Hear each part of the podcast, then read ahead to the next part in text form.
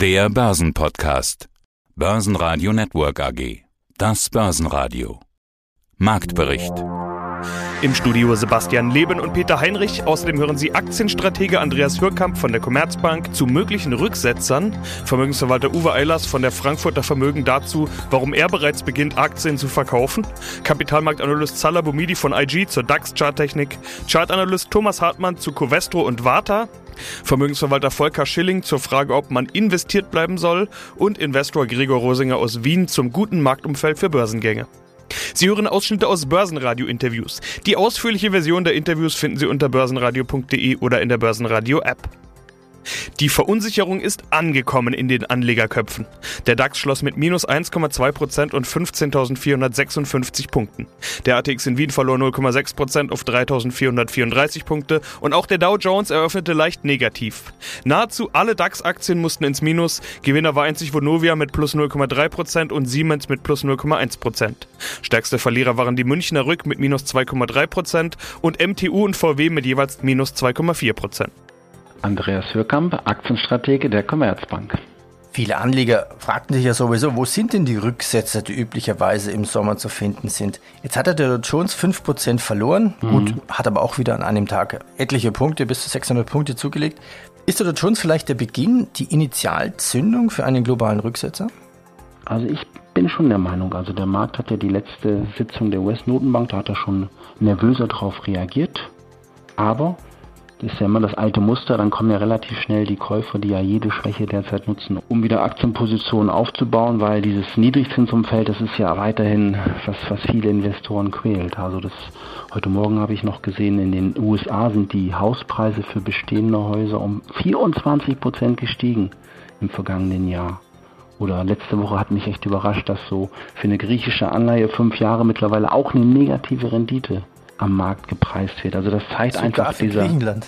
Sogar für Griechenland. Das zeigt einfach, was für eine Geldflut derzeit im Markt ist, die halt weiterhin zu dieser Vermögenspreise hochhält. Aber das ist natürlich dann die Gefahr, wenn dann halt irgendwann im zweiten Halbjahr sichtbar wird, dass diese Geldflut eingedämmt wird. Und ich würde sagen, in China haben wir das schon. Diese Geldmenge, das Wachstum ist deutlich zurückgegangen und natürlich klar, wenn die US-Notenbank dann wahrscheinlich im dritten Quartal ankündigt, auch ihre anzufangen, ihre Anleihenkäufe zu reduzieren. Das sind dann so Faktoren, die für mich so die Auslöser sind, weswegen dann der Aktienmarkt wirklich nach diesem schönen, ruhigen ersten Halbjahr, dann im zweiten Halbjahr dann doch sehr, sehr nervös dann laufen wird.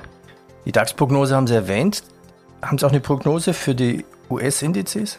Ja, für den S&P, da bin ich so bei 3900 Indexpunkte, also auch so ungefähr 300 Punkte unter dem aktuellen Niveau und äh, ich stelle mich einfach darauf ein, Investoren, die sollten sich vielleicht, es gibt ja diesen VDAX, diese implizite Volatilität an den Aktienmärkten, ist ja mittlerweile auf unter 20 gefallen. Das ist wahrscheinlich ein Indikator, mit dem kann man dann im zweiten Halbjahr arbeiten. Also immer wenn der VDAX vielleicht so nach der Berichtssaison, also ich denke, die Berichtssaison zum zweiten Quartal wird nochmal sehr, sehr gut werden, aber dass man anschließend anfängt, so einen Seitwärtsmarkt zu zu arbeiten. Das hieß, wenn diese implizite Volatilität unter 20 fällt im zweiten Halbjahr, dann muss man nach und nach Positionen abbauen. Und wenn dann so ein Risikoereignis kommt und der VDAX springt dann auf 30, 35, das hieße dann aber auch eine Korrektur mal von 10 Prozent, was man sich ja fast gar nicht mehr vorstellen kann, dass es jemals wieder eine geben wird. Also wenn das passiert, dann kann man auch wieder ja, Position aufstocken, weil dieser große Bullenfaktor, dieses Niedrigzinsumfeld mit Anlagenotstand, das bleibt uns ja auch im, im zweiten Halbjahr erhalten. Ja, guten Morgen, ich bin Uwe Einers, Vorstand der Frankfurter Vermögen. Veränderte Notenbankpolitik, da muss man vorsichtig sein, damit es keine Panik gibt. Ist klar, von Panik ist bisher keine Spur. Ich würde sagen, die Notenbank hat da schon die notwendigen, feinfühligen Finger. Aber ich habe in den letzten Tagen immer gesagt, eine veränderte Notenbankpolitik ist auf jeden Fall kein Grund zur Party an der Börse. Wenn Sie jetzt diese Haltung haben, dass die Inflation steigen wird und damit vermutlich auch die Notenbanken irgendwann unter Zugzwang kommen, ist das für Sie ein Grund, Aktien zu verkaufen? Na gut, ich meine, wenn man davon ausgeht, dass die äh, Inflationsraten dauerhaft erhöht sind, dann muss man natürlich auf der einen Seite auch schauen, okay, was kann kurzfristig passieren an den Aktienmärkten? Das heißt, Panik kann aufkommen, aber man muss natürlich auch dann schauen, was sind dann die Alternativen der Anlage? Ich meine, das Schlechteste an der Anlage ist natürlich dann Bargeld zu halten, wenn die Zinsen entsprechend nach oben gehen und auch die Inflationsraten entsprechend das Geld auffressen. Auf der anderen Seite muss man schauen, Immobilien sind auch nicht unbedingt das Thema. Also im Endeffekt die besten Sachwerte, die dann auch davor schützen vor einer erhöhten Inflationsrate, sind immer noch natürlich die Aktiengesellschaften. Das heißt die Aktien. Deswegen auf Dauer würden sicherlich die Aktien wieder profitieren. Nur kurzfristig kann natürlich panisch erstmal verkauft werden. Also verkaufen auch Sie? Also wir haben unsere Aktienquoten in den letzten Tagen und äh, Wochen schon äh, deutlich reduziert. Natürlich wissen wir nicht, wann irgendwelche Aktien dann fallen, kurzfristig, aber wir haben aus Vorsichtsgründen schon deutlich reduziert und auch Gewinne mitgenommen, wenngleich wir natürlich äh, immer noch genügend Aktien haben, wenn die Märkte hochgehen, allerdings dann mit reduziertem Anteil. Aber auch da ist ja jetzt Fingerspitzengefühl gefragt, deshalb frage ich mal, was bedeutet denn deutlich reduziert? Wie hoch waren die Quoten gängigerweise vorher und wie sind sie jetzt? Na gut, wenn ich jetzt einfach mal von unserem äh, DUI-Wertefinder Mischfonds ausgehe, da haben wir beispielsweise von einer Quote von über 60 Prozent auf rund 50 Prozent reduziert. Also das ist dann für den Mischfonds schon deutlich zunächst. Ähnliches gilt auch für die Privatkunden in einem gemischten Depot. Da hat sich schon einiges verändert. Natürlich muss man natürlich immer mit Fingerspitzengefühl, wie Sie sagen, vorgehen. Das tun wir auch, aber wir haben die ersten Schritte unternommen. Hallo, mein Name ist Salah Boumidi, Head of Markets bei IG. Tägliche Marktanalysen, Einschätzungen, Kommentare, das erhalten Sie von uns. Schauen wir doch mal noch auf die Charttechnik. Du hast schon einige charttechnisch relevante Marken genannt, aber ich will es jetzt doch mal in eine Frage nochmal, beziehungsweise eine Antwort von dir zusammensammeln, damit man es quasi als Fazit nochmal da hat. Wie steht's um den DAX und welche Marken sind jetzt wichtig? Der DAX tendiert, wie gesagt, schon jetzt ähm, seit Mitte Juni eher in so einer leichten Range zwischen 15.200, wie ich gesagt hatte, und 15.800, jetzt grob gesagt. Und um diesen schönen Aufwärtstrend, den wir ja vor uns, den jeder erkennen kann, natürlich, wer auf die Kurstafel mal schaut, wenn wir diesen fortsetzen möchten, dann wäre es schön, und das hatte ich oft schon gesagt, wir sind in einer Trading Range, Rechteckformation, einer meiner Lieblingscharttechnischen Formationen, wenn wir in einem bestimmten Trend sind, wie hier im Aufwärtstrend, dass wenn wir hier einen Ausbruch erleben über die 15.800 Punkte Marke, dass wir hier durchaus als nächstes ein Kursziel durchaus von über 16.000, also 16.100 Punkten erreichen. Ein Bruch unter 15.200, wie gesagt, öffnet hier Tür und Angel für in Richtung 14.500 zu gehen. Vielleicht etwas ganz Interessantes. Hatte ich A doch nicht die Zeit, wirklich so ein Modell zu entwickeln, um das mal zu analysieren. Ich muss das auch mal in ein Modell packen. Aber wenn wir oft, beispielsweise Aktienindizes wie der DAX, die 800er Marke, also die 800, die Stelle die zweite Stelle nach, ja, also 15.800 beispielsweise, 14.800, 13.800, 12.800. Schau mal gerne, wenn du Zeit hast, Sebastian, was dort so immer passiert ist. Das haben wir auch wenn man das ganz weit in die Historie wieder zurückschaut, sieht man, dass wir bei dem 800er Bereich durchaus immer so einen Dreh- und Angelpunkt haben. Warum das so ist, könnte ich mir vielleicht vom Bauchgefühl her psychologisch erklären. 800 ist noch nicht, wir erreichen noch nicht die neue glatte psychologische Zahl. Und wenn wir drüber schließen, ist es durchaus ein Signal, dass wir hier weiter Richtung dieser psychologischen Marke gehen. Und ganz oft scheitern wir erstmal an der 800, machen so einen Pullback, ehe wir dann eigentlich diesen Trend bestätigen. Wir war ja nicht das letzte Mal, da werde ich noch an dem Modell auch dran arbeiten, dass man das auch wirklich mal sauber inne hat und auch den Interessierten auch dann illustrativ auch darstellen kann. Ich sage immer, ein Bild sagt mehr als tausend Worte und als Charttechniker nutze ich gerne auch äh, Grafiken, um das auch zu verifizieren sozusagen. Also 15.8, komischerweise Surprise, dass wir da wieder erstmal die Reise gestoppt haben. Wir befinden uns leicht in diesem Pullback 15.585. Ein Bruch über 15.8 würde eigentlich hier den Aufwärtstrend weiter bestätigen. Guten Tag, liebe Börsenradio-Zuhörer. Mein Name ist Thomas Hartmann. Ich bin Geschäftsführer der Hartmann Kapital und Hartmann Coaching GmbH. Das ist ja so eine Art Auf, Ab, Ab, Auf, Auf, Rauf, Runter, Sägezahnaktie, die Covestro. Das ist eine Aktie, die an einem Tag mal schnell 4% dazu gewinnt. Ich habe jetzt mal den Year-to-Date-Chart aufgemacht.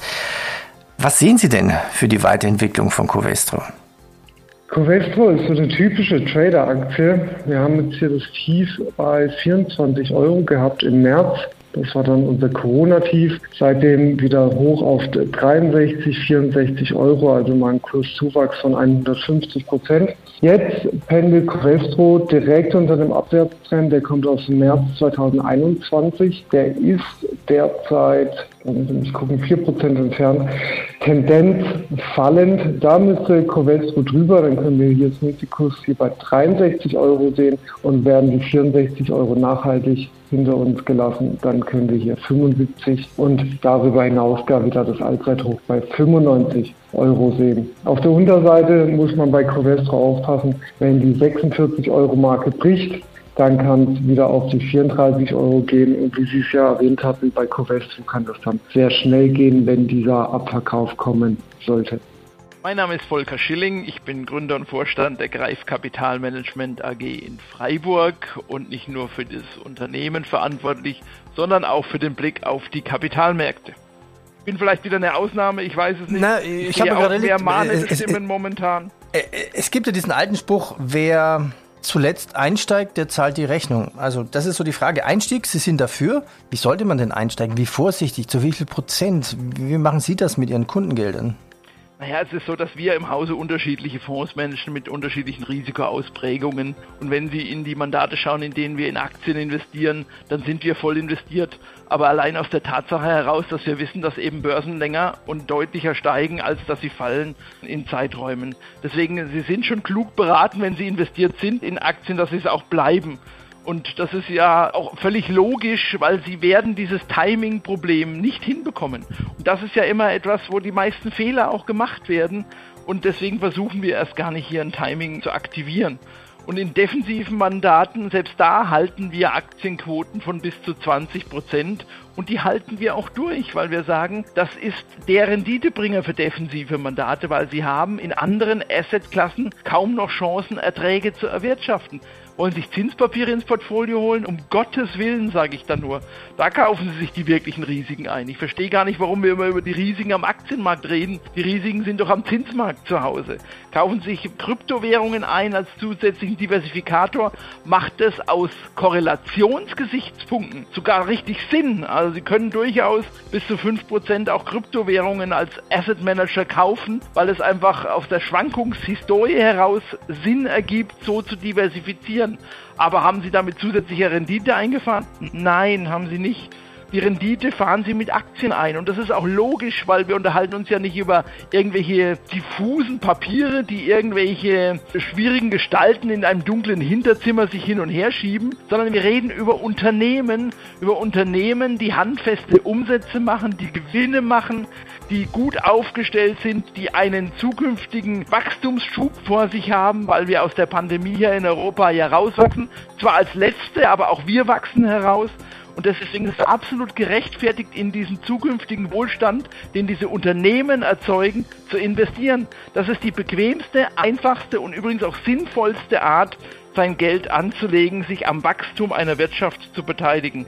Und wir müssen dankbar sein, dass wir sowas wie Börsen haben, die uns das einfach machen, dass wir diese Papiere auch wirklich unglaublich liquide börsentäglich kaufen können. Warta, der Börsenliebling, jetzt wieder bei 146. Ist da bei diesem Börsenliebling mit mehr Aufschwungchancen zu rechnen, wieder Richtung Allzeithoch? Ja, das sieht bislang gut aus bei Warta. Auch wieder hier Abwärtstrend gebrochen. Der ist ja kurzfristig vom 17. Juni. Genau deswegen ist Warta auch so immens angestiegen. Gestern mit, wie viel Prozent waren es? Gestern viereinhalb Prozent. Das war nämlich der Bruch des Aufwärtstrends und der wurde dann eben dementsprechend belohnt. Das ist wunderbar. Jetzt kommt hier der Rücksetzer auf die 143, 142 Euro. Das ist die Unterstützung. Sparta sollte jetzt tunlichst vermeiden, nochmal unter diese 142 Euro signifikant abzufallen, denn dann wird es nämlich ein Fehlausbruch und der wird hart abbestraft und das könnte dann auf die 126 Euro wieder erneut runtergehen. Ansonsten haben wir oder die Warta hat jetzt dann die Möglichkeit auf 180 Euro anzusteigen. Charttechnisch ist da nicht allzu viel mehr im Weg. Kurze Zwischen Erholung bzw. ein Zwischenhoch bei 155 Euro, dann wird eine Kurslücke geschlossen. Aber ansonsten sieht das gut aus. Bitte nur nicht wieder zurück unter 142, 141.